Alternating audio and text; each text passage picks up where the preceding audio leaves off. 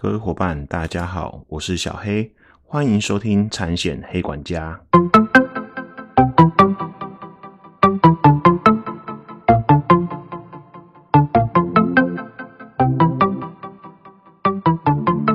产险黑管家可以透过所有通路商家收听，不管您是 iOS 系统或是 Android 系统的手机，请搜寻产险黑管家。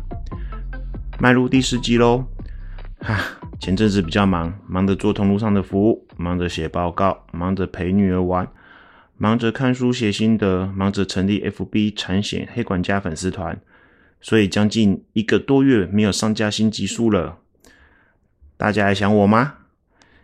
喜欢小黑频道的各位寿险伙伴，大家这一个月以来还好吗？希望大家可以业绩写满满，客户对你的专业更赞誉有加。可以在业务的工作当中获得成就感。小黑啊，最近对心理学很有兴趣。最近看了一本书，《为什么我们总是相信自己是对的》，里面讲了一百零一种惯性思考的谬论以及陷阱。其实里面有很多，我觉得可以运用在你的业务人生上面。就如同我上个月分享《影响力》那本书，其实很多销售手法都是运用心理学而来的，真的可以看一下，吸收一下。其中有个很有趣的理论——损失规避的禀赋效应，里面有谈到，一般来说，认为自己持有拥有的东西价值更高。举例来说，各位伙伴自己可以想想一个情境：比起你在地上捡到一百块台币的喜悦，你是不是比较在意你不知道在哪里掉到一百块的懊恼？有趣吧？一般人选择不要掉那一百元，远比捡到一百元还在意。而这个理论其实可以运用各位在销售寿险、建立客户的风险概念上。客户自己本身目前拥有的财产，比起投资赚到额外的钱，其实内心是更在意流失的。那这个时候就是各位上场的时机啦。产险就是有守护客户自有实质资产的特性，譬如说车子啊、房子啊等等的。但是小艾还是认为，业务要卖对客户真的用得到的商品。而不是可以让你自己奖金很高的商品，你的业务人生才能长长久久哦。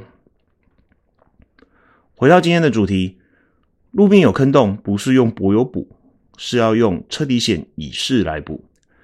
大家应该还记得，在八月中旬时，中部大雨，然后有一个新闻有报道，可能是下雨后导致路面坍塌，然后一台车辆经过时直接掉进大坑洞，卡在洞里。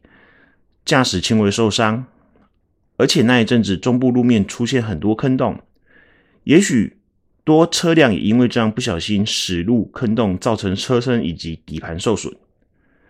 大家想想看，如果是你的车，你们要怎么求偿，或者是要用什么保险来保障这样的损失呢？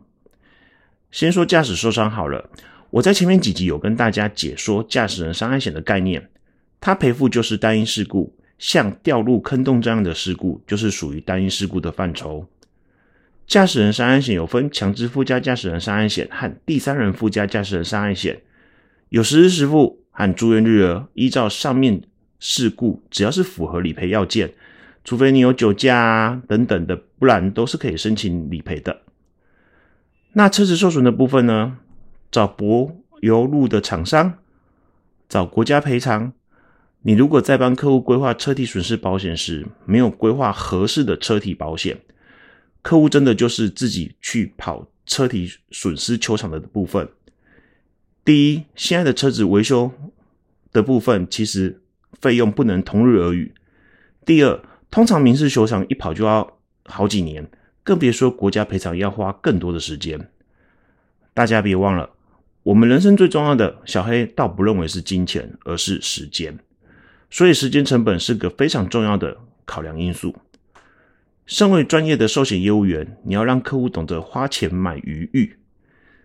上面类似的事故，就是要用乙式车体险来规划。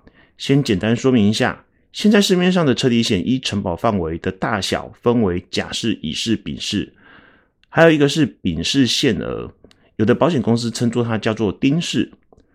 甲式的承保范围最大，丙式限额最小，当然保费甲式最贵。而今天要跟大家解说的是乙式，乙式的承保范围大约如下：碰撞、倾覆、火灾、闪电雷击、爆炸、抛掷物或坠落物。而像车子驶入坑洞这样的事故，它原则上就是属于倾覆的一种。简单来说，除了有与车牌的车辆发生碰撞，也是属于承保范围外，乙式承保的是车体发生单一事故时，保险公司帮你把车子修好，理付理赔金。单一事故其实很常见，例如擦撞到电线杆啊，倒车撞到墙壁啊，或者是擦撞到护栏等等，其实有很多都是属于单一事故的范畴。这都是乙式车体险可以保障的。那为什么如果要买车体险，至少要买乙式来规划呢？是因为有很多状况丙式是无法处理的。然后客户跟你买车体险，遇到类似以下事故时，他就会开始怪你为何没有妥善帮他规划。什么事故呢？之前在爆料公司上看到一篇文章，一位车主跟一家产险公司提起诉讼。原因是他买丙式车体险，某天行驶在路上不慎同时撞击路边的汽车和电线杆，对，同时撞击哦，结果车辆要修好几十万，他承保的产物保险公司只愿意赔他车子撞到路边车辆导致车子受损的部分，不赔他撞到电线杆导致车子受损的部分，所以他提起诉讼且上爆料公司公社爆料。小黑老师跟各位伙伴说。其实，如果一条款保险公司没有错，丙式条款除外事项写得很清楚，非直接与对照车碰撞、擦撞所致之损失是不赔的。所以，丙是你的车辆损失，保险公司撞到其他车子的部分会赔；你的车辆损失撞到电线杆的部分，保险公司不予理付。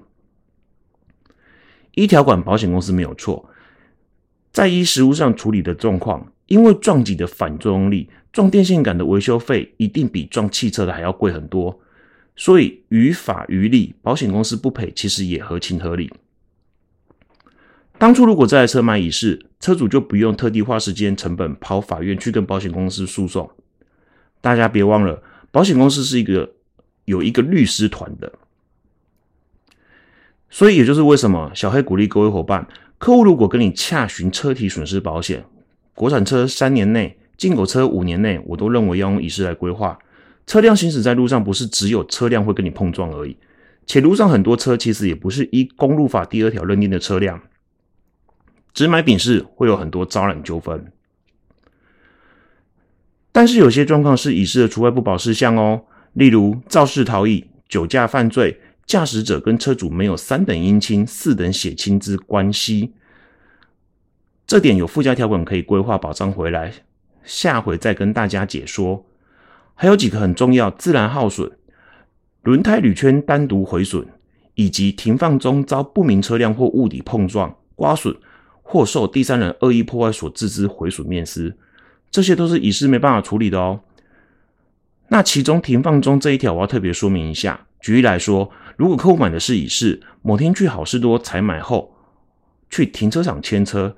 他发现他的车辆被别的车辆撞到了，可是另外那台车并没有留在现场处理，那要请客户去报警，调出监视器去查出对方的资料，包含车牌等等，才能启动乙式车体险的的理赔哦。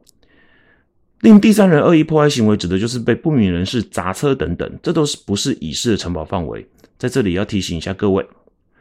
各式车体损失保险的范围较广，也有很多实用的附加条款，以及很多理赔小故事可以跟大家分享。往后几集会再跟大家说明。保险找业务，专业有温度。今天的节目到这，希望各位伙伴有学到东西。如果喜欢小黑的频道，另希望各位伙伴不吝啬给我五颗星以及评论，会是我持续往下创作的动力。欢迎透过 Apple、Google Podcast 等频道订阅。